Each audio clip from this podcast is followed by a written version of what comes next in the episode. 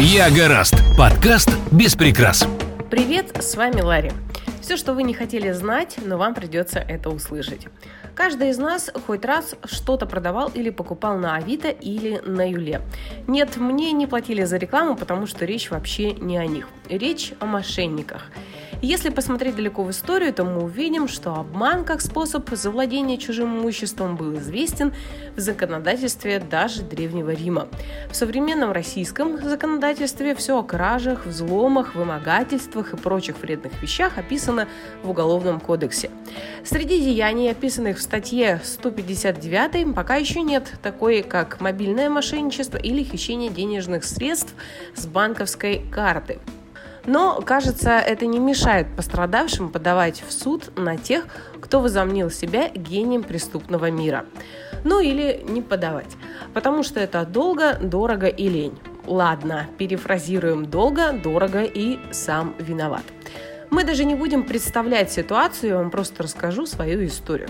Это называется подкаст Love Style или Life Story, хотя больше похоже на лайф-драму с элементами нецензурной брани. Я гораст. Итак, схема проста.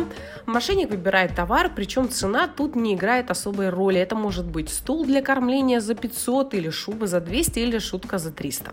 Потом он звонит продавцу и пытается расспросить все о товаре. В каком состоянии, не битый или не крашеный, сколько сезонов отъездил. Усыпляет бдительность. Дальше начинается. Меня все устраивает, можно за товаром а, приедет жена, а то я на работе. Или грузчики, вот работящие парни тоже могут к вам подъехать.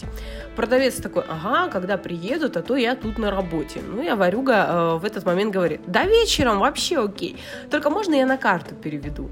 И тут, внимание, у вас, как у продавца, должна гореть красная лампочка, а лучше включиться, знаете, такой сигнал сирены, аларм, аларм, аларм, аларм, и на всю башку орать.